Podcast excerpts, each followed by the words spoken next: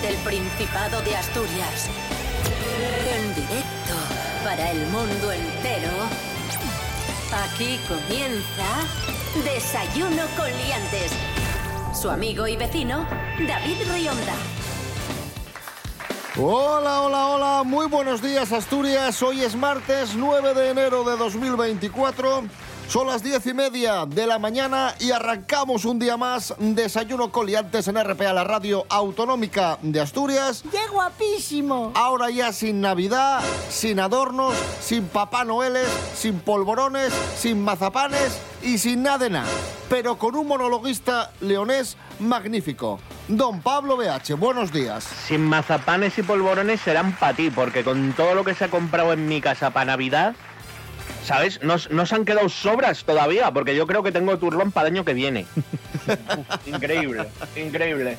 Buenos días, Asturias. Pelos como escorpiones. Rubén Morillo, muy buenos días. Buenos días, David Rionda. Buenos días, Pablo BH. Buenos días a todos y todas. Eh, fíjate, con el excedente se puede utilizar para encofrar cosas, ¿no? Para rellenar, por ejemplo, la variante Pajares. Hombre. Si ahora hay que hacer otro túnel, Con alfajores. con mazapán, ahí a tope, ¿eh? Para, para cimentar. Que dirás, igual el mazapán no es el mejor material para cimentar un túnel. Bueno, tampoco el cemento, porque fíjate que echaron cemento ahí en, en la variante Pajares y, y se inundaba y, y había ríos dentro y estas cosas. Mejor mazapán. Sí, No, no, que chupe, ¿no? Que chupe, el agua. Sí, sí, sí, sí, sí. Desayuno con liantes, ay, lere, lere, lere. Desayuno con liantes, ay, lere, lere, lere. Desayuno con liantes, ay, lere, lere. Desayuno con liantes, ay, lere.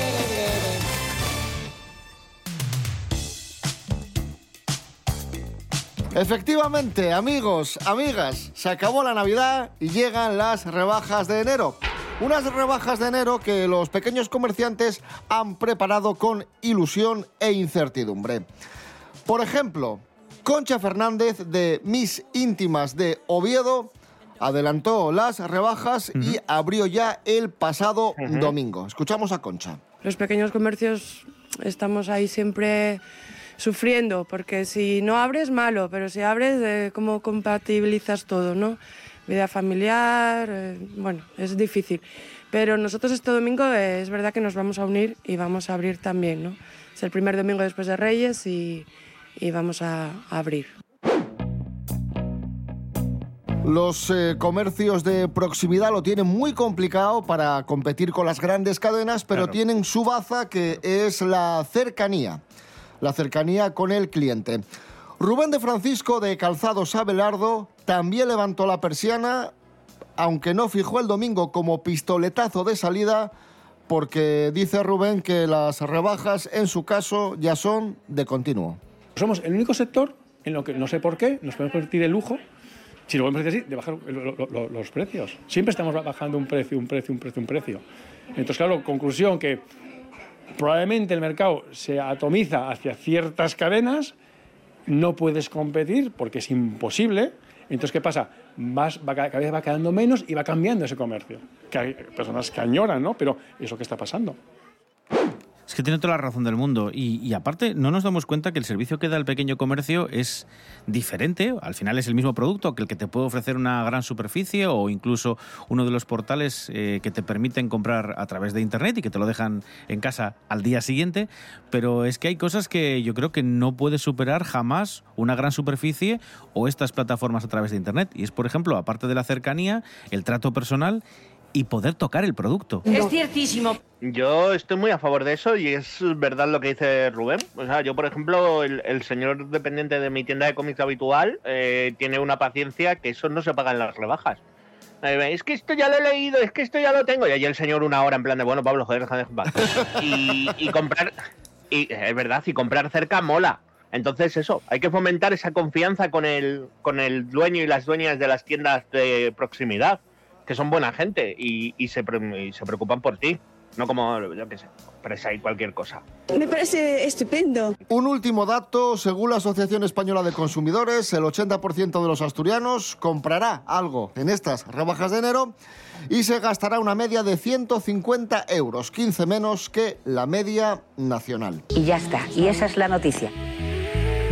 Y ojo, muy importante, en estas rebajas de enero, aunque sean rebajas, se mantienen nuestros derechos como consumidores. Sí, es algo que tenemos que tener en cuenta, lo recomendamos, lo recomendamos, no, lo recordamos todos los años, pero, eh, en fin, tú si compras un producto en época de rebajas, tienes las mismas características para su devolución, para su cambie, para lo que queráis, que si lo compráis, pues el 13 de junio, por decir algo.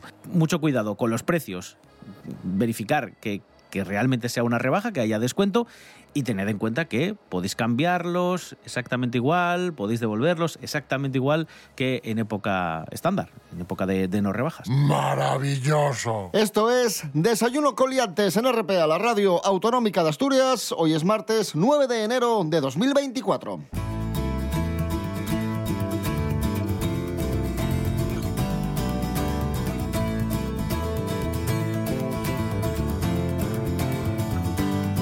Desayuno con liantes. Síguenos en las redes sociales. En Facebook Desayuno con liantes y en Instagram arroba Desayuno con liantes. El abandono de perros bajó un 50% en una década en el oriente de Asturias. Muy bien. Aún así, las asociaciones de protección animal han lanzado y siguen lanzando campañas de sensibilización con las mascotas. En una protectora de infiesto, cada año se recoge una media de 40 perros, porcentaje inferior al de hace 10 años, cuando había una media de 80 perros desamparados. En 2003 han abandonado en el concejo 45 perros, según explica Marcial González, responsable de la protectora de animales de Oriente mejor de los casos encontrarán un final, pues, una vida feliz, ¿no? Pero la, realidad es que los regalos de mascotas yo creo que nunca están bien, especialmente cuando son, cuando dicen que es para un niño o para una niña. Al final nosotros aquí, cuando te vienen con que es un para un niño o para una niña, mm, se le dice tranquilamente que no se les da. Al final un perro es para un adulto, porque los perros necesitan, no es un capricho de un crío. Al final tenemos que intentar transmitir que esto y una responsabilidad olvidaros eso, para los niños, si queréis una mascota, pues una mascota virtual, regalar un tamagotchi o alguna cosa de estas, pero perros, gatos, seres vivos en general, no. Mira, yo tengo una tortuga y, no la pienso dejar. o sea, porque para empezar tenemos los dos la misma movilidad y no la puedo abandonar porque me alcanza. Pero no se hace.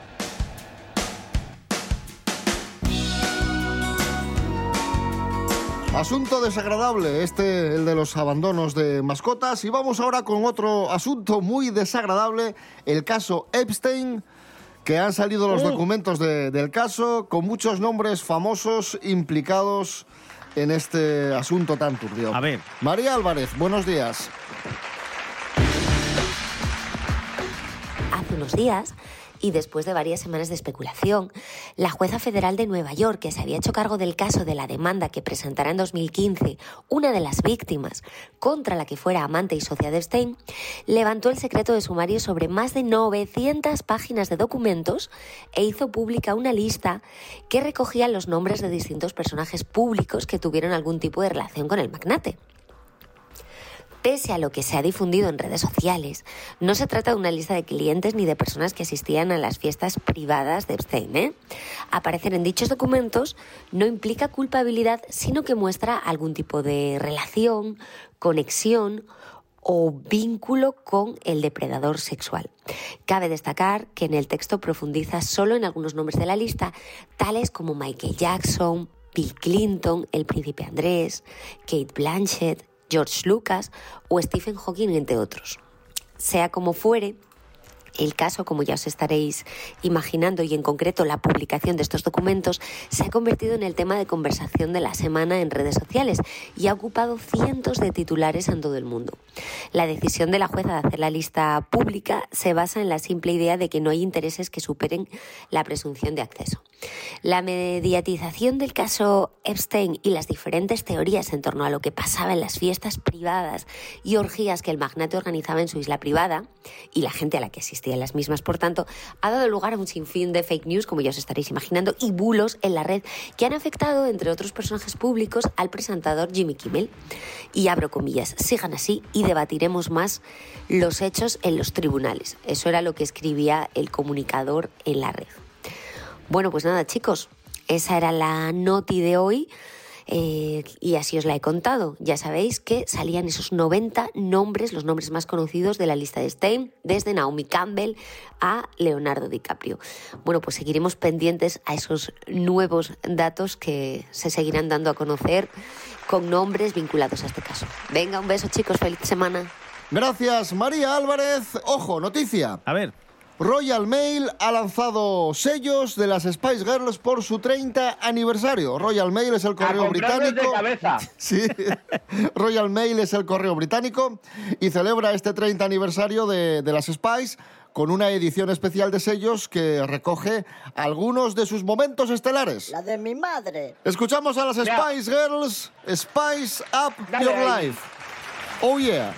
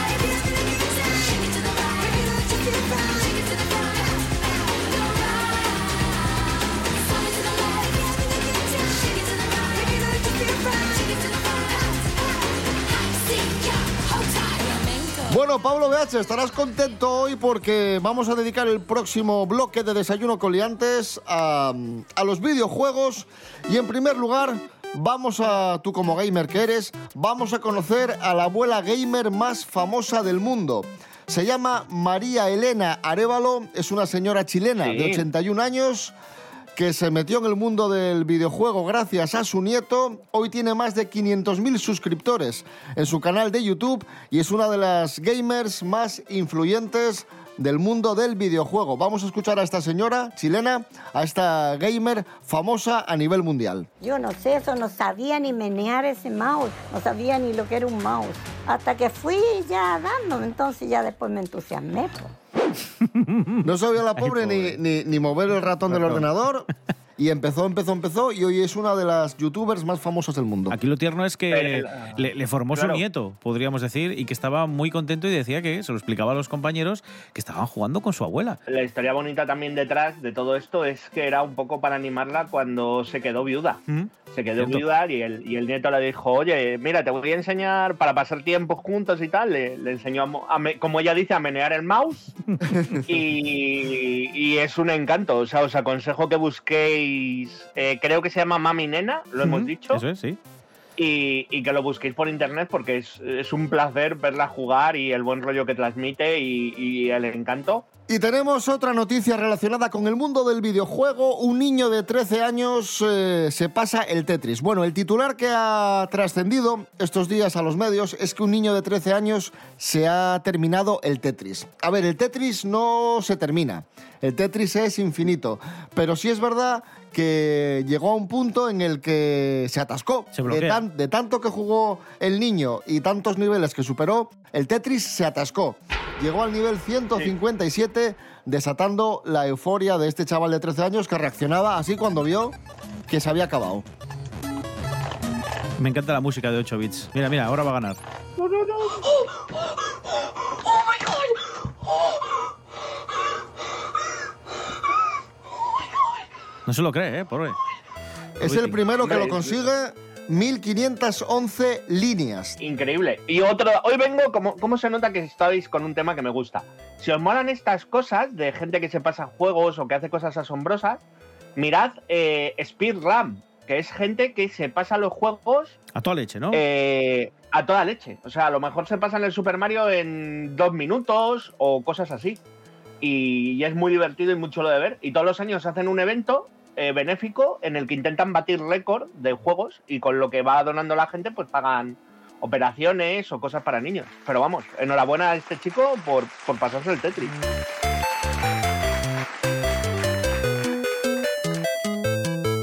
¿Y cómo nació el Tetris? Rubén Morillo, este videojuego tan famoso, tan, tan copiado también, porque hubo muchas versiones a posteriori. Pues lo diseñó un programador, un chaval, Alexei Pavnikov, en la Unión Soviética. El 6 de junio de 1984 fue cuando se publicó. Este chaval estudiaba en el Centro de Computación Dorotsidin de la Academia de Ciencias de la Unión Soviética de Moscú y hay que decir que fue muy complicada su, por decir, su, internacionalización, ¿no? Porque ya sabéis que la Unión Soviética de aquellas cerraba todo lo posible pues sus productos. En este caso era algo tan sencillo como un videojuego que se hizo súper popular por copias piratas. O sea, al final lo jugaban sus amigos, pero se fueron haciendo copias. De aquellas podían hacer de una forma más, más fácil. eh, y fue pues corriendo de mano en mano este videojuego hasta que salió de, la Unión Soviética. Creo que lo hizo por Hungría y de ahí hubo gente, muchas empresas interesadas en pues licenciarlo para videoconsolas que de aquella empezaban a estar eh, en auge. No voy a hablar de la Nintendo Game Boy, que fue la primera así de consumidor videoconsola pequeñina que introdujo el Tetris y fue una, una revolución. Hay una película que explica muy bien toda la dificultad de sacar este videojuego de este chico ruso al mundo entero. Una película del, del año pasado, de 2023, que protagoniza el chaval que hizo las películas de Kingsman. Y la película se llama Tetris y te explica un poco toda la guerra que había entre distribuidoras, eh, programa, empresas de programación, empresas de videojuegos, eh, ordenadores nuevos que iban a aparecer y querían que viniera ese juego tan popular ya, aunque no fuese oficial entre la gente. En fin, es trepidante la historia. Y la nota final, y con esto ya termino, yo no había caído que Tetris se llama Tetris porque viene de tetra, porque todas las piezas del Tetris están formadas por cuatro elementos. Tetra, ya sabéis, cuatro. Pues todas las piezas, si os dais cuenta, la barrita son cuatro puntitos rectos, eh, la T es un puntito abajo y tres arriba, la L lo mismo, es un puntito, dos puntitos laterales y la barra son otras dos. En fin, nunca me había parado a pensar que Tetris se llama así por, por eso, porque viene de tetra y porque las pues piezas es- están hechas por cuatro piezas, curioso. Aquí hay, hay nivel. Y muchos juegan al Tetris con el teléfono móvil. Eh, hemos hablado muchas veces de lo perjudicial que es utilizar el teléfono móvil a oscuras. Es ciertísimo. Muchos recomiendan poner el, el móvil en modo oscuro para que no sea ta- tan perjudicial para la vista, pero parece ser que poner el móvil en modo oscuro podría no ser útil. A lo Vaya. mejor no sirve para nada. Joder. Jorge Aldeitu, buenos días. Muy buenos días, liantes. Hoy vengo a hablaros de un tema que nos preocupa a muchísimo y es que cada vez dormimos peor. Tiene un motivo y es que nuestro cuerpo tiene un reloj interno que desde siempre dice que cuando hay sol, cuando hay luz, podemos salir a la calle, estar activos, hacer un montón de cosas y cuando llega la noche, la oscuridad, tenemos que dormir. ¿Qué pasa? Las nuevas generaciones estamos rodeados de dispositivos que emiten luz. Entonces tenemos al cuerpo un poco engañado y piensa que en el exterior es de día. Es decir, estar con la pantalla del móvil hasta el segundo antes de dormir es malísimo. Esto ha hecho que muchas aplicaciones activen el modo nocturno. ¿Qué es esto? Pues que la pantalla no se vea tan clara y que veamos de repente una pantalla con fondo más azulado, eh, más negro y que parezca que es de noche y podamos dormir mejor. Pues bien, una universidad, concretamente la de Basilea, ha hecho un estudio expuso a 16 voluntarios a estímulos de luz azulada, amarillenta y blanca. Lo que querían ver era cómo le afectaba la luz al reloj interno y al sueño y por eso evaluaron también el tiempo para dormirse y la profundidad del sueño. Pues bien, aquí se va a caer un mito, todo esto que pensábamos no sirve para nada. No hay ninguna evidencia de que la variación del color o que la luz sea azul o amarilla tenga un papel relevante en el reloj interno humano. Así que lo mejor a partir de cierta hora es deshacerse de móviles, de televisiones, de todo, para que el cuerpo sepa que es de noche y llega el momento de descansar. Un saludo, liantes. Gracias, Jorge Aldeitu. Agradecemos a Pablo Beche que haya estado hoy con nosotros. Un fuerte aplauso para él. Gracias, gracias. Y te vamos a regalar, Pablo, un momento musical fantástico. Hoy cumple A ver. 50 años. Hoy cumple 50 años. Jesulín de Ubrique, torero y No, cantante. hijos de puta. Me vais a poner la de toda, toda, toda. no, no, no. No, te vamos a poner otra. Ah, bueno. Una cara B de su disco. El amor es un ciclón. Así suena de bien. Jesulín de Ubrique. No lo compra el dinero, vive en libertad. Nadie puede explicarlo, como viene se va.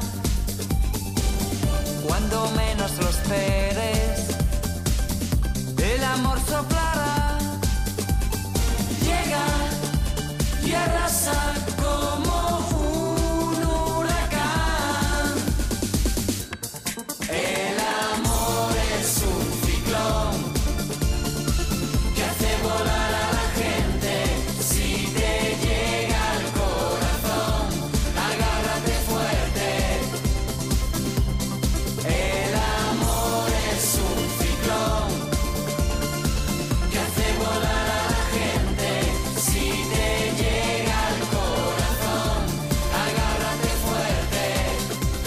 Miguel Ángel Muñiz, muy buenas. Buenas, hombre. Hola, Miguel. Buenas. Eh, un 9 de enero de 2007, un día como hoy de 2007, Steve Jobs, el director ejecutivo de Apple, anunciaba el lanzamiento del iPhone, el Mm. teléfono móvil que revolucionó la, la telefonía móvil, ese teléfono táctil, que claro, hoy día, y sobre todo los chavales jóvenes, lo tienen muy, muy asumido, muy asimilado. Hoy día todos los teléfonos móviles son táctiles, pero en aquel entonces eh, el iPhone sí que revolucionó una forma de, de entender la telefonía móvil y, y pegó un salto cualitativo importante en lo que eran y lo que son estos dispositivos. En la presentación alucinó todo el mundo, más que porque tuviera una pantalla táctil, que ya había alguno que, que las tenía, pero que eran muy rudimentarias, como la Palm Treo, que era una especie de PDA. Eh, La innovación del iPhone fue que se utilizaba con los dedos, porque muchos teléfonos sí que tenían pantalla grande, un táctil, pero escribías con teclas todavía, tenían una parte de teclas. Donde innovó el iPhone fue que podías arrastrar con el dedo, esto, este gesto que tenemos ahora de scroll tan interiorizado, eso está patentado por, por Apple. I just take my finger and I scroll. Y hablando de Steve Jobs, este personaje tan idolatrado por muchos, también controvertido, el fundador de Apple, sobre este personaje hay dos biopics, Miguel Ángel Muñiz. Eh, vamos a repasar muy rápido los dos y nos dices cuál de los dos es más recomendable o más interesante y cuál de los dos deberíamos... Bueno, hay tres, de hecho. El primero es Piratas de Silicon Valley. Tenía una sonrisa así de grande. ¿Seguro que no va a pasar nada si dejamos entrar a los de Microsoft? Tenemos cultura. Ellos no. No tienen gusto ni un pensamiento original. Pero pueden sernos útiles. ¿Va a empezar el número del perro y el pony? Pues Piratas de Silicon Valley, bueno, es una película de televisión, creo que del canal TNT, si no recuerdo mal, que lo que cuenta es, por un lado, el viaje de Steve Jobs desde, bueno, esos orígenes supuestamente humildes y demás, hasta convertirse en, en el director de, de Apple, ya más o menos consolidada con, con una empresa importante en los 80, y luego también trata la rivalidad con, con Bill Gates. Con Bill Gates Es que yo creo que está más centrado ese, precisamente en, ese, en esa parte de la historia de, de que Steve interpreta Anthony Michael Hall, un actor que se parece bastante además a, a Bill Gates. Esa yo creo que es la, la que pasó más desapercibida, aunque bueno, luego tuvo un cierto culto con el paso del tiempo, ¿no? Y el que hacía de Steve Jobs era Noah Weil, el doctor residente este de urgencias, que es un poco como el segundo de, de George Clooney. Eh, luego está, es que no sé cuál es La de Aston Kutcher, ¿no? la de Aston Kutcher es anterior. A la de Michael Fassbender? La de. Danny Boyle es la última, entonces. Tenemos Jobs, eh, protagonizada por Aston Catcher Sí. en 2013. ¿Eso es todo? ¿Por algo se empieza? Creo que comenzaremos con unos 90.000. ¿Lo puede repetir? Si decidís aceptarme. Debemos lograr que las pequeñas cosas sean inolvidables. Los tipos de letra no son un tema acuciante. Largo. Quizá me parece más interesante la de Danny Boyle, básicamente porque de a, nivel visual, Danny Boyle es un tío que le da 100.000 vueltas a cualquiera de, los, de las otras dos películas. Es un tío que incluso en las películas más flojas eh, tiene una capacidad de crear un, lo que os digo, ¿no? un ritmo, unos ambientes, un- unas cosas muy, muy características de su cine. Y me parece que probablemente a nivel de película sea la mejor. No eres diseñador. No sabes ni clavar un clavo. Yo construí la tarjeta de circuito impreso. La interfaz gráfica fue robada. ¿Cómo es posible que lea 10 veces al día que Steve Jobs es un genio? ¿Qué es lo que haces?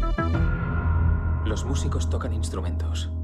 Yo toda la orquesta. Lo que sí que te puedo decir de Steve Jobs es que me parece un poco un camelo, en el sentido de que más allá de los avances que consigue hacer en un momento dado, Es un genio del a, marketing. a diferencia... Es un genio del marketing. Es el JJ Abrams... Es un genio del marketing. Es el JJ Abrams del- de la tecnología, ¿no? En el sentido de que vende, vende cajas de humo, ¿no? Mystery Box.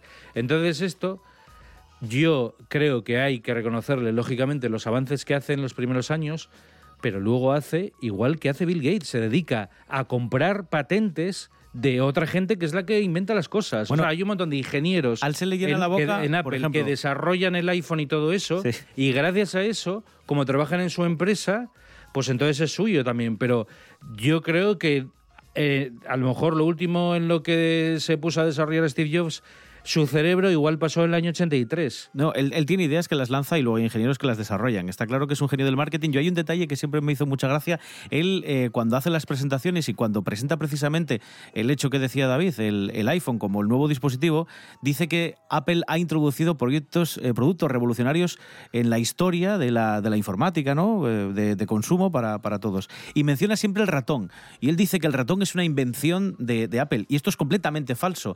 Ellos fueron a las oficinas de Xerox, la empresa de papel, de imprenta, y vieron que tenían un dispositivo que utilizaban en los pequeños ordenadores, los poco potentes ordenadores que tenían en la imprenta en Xerox para marcar puntos de impresión. Y dijo, ¿este dispositivo qué es? Y dijeron, no, es una bola con la que controlamos el puntero, porque de aquellas o un joystick o las flechas, no había nada más. Y dijo, esto lo quiero yo. Y compró ese digo, proto ratón. Y luego, y luego se le llena ya la boca se le llena la boca En- como que ellos inventaron el ratón. Es que no es es- cierto. ese es el problema. y Y le la- ocurre con muchas otras tecnologías. Pero sí que es cierto que a nivel global eh, es el que introdujo estas innovaciones en el público. De otra forma otra no, empresa eso sí, no, pero no- quiero decir no lo hubiera que, conseguido. Que yo creo que, el, que quizá el mérito que puede tener más bien Steve Jobs es reunir a su lado a gente como Steve Wozniak o como todos los ingenieros que tuviera en los últimos años que son capaces de darle eso, porque al final el tío eh, tiene, o sea, al final es un poco como George Lucas, que está muy relacionado con Steve Jobs. Es decir, él crea su compañía de efectos, tiene muchas ideas, desarrolla muchos mundos en su imaginación, pero los técnicos son los que y los y luego ya los informáticos son los que los que le van a permitir hacer eso realidad y, son genios, ¿eh? no digo que no, a pesar de todo esto que comentábamos y tal, de que roba patentes a otros, que roba ideas a otros, lógicamente, vale. Pero bueno, siempre tienes ese punto de innovación, ¿no? O sea, tú robas la idea de alguien que a lo mejor está un poco como en pañales, la, la perfeccionas, la pules y lo vendes. Pero bueno, a ver, yo creo que hay que venderse bien, ¿no? No va a decir Steve Jobs, bueno, yo es que vi lo que habían hecho unos tíos y me pareció muy bueno, lo compré y luego lo vendo yo como mío. Claro, a ver, tampoco es gilipollas, ¿no? Pues ahí está. Bueno, Steve Jobs, un día como hoy de 2007, presentaba el iPhone y recordamos, tenéis eh, tres biopics de Steve Jobs, una, un telefilme del año 99, Piratas de Silicon Valley, y el más interesante, tenéis en 2013 la de Aston Catcher y tenéis en 2015 la de Michael Fassbender.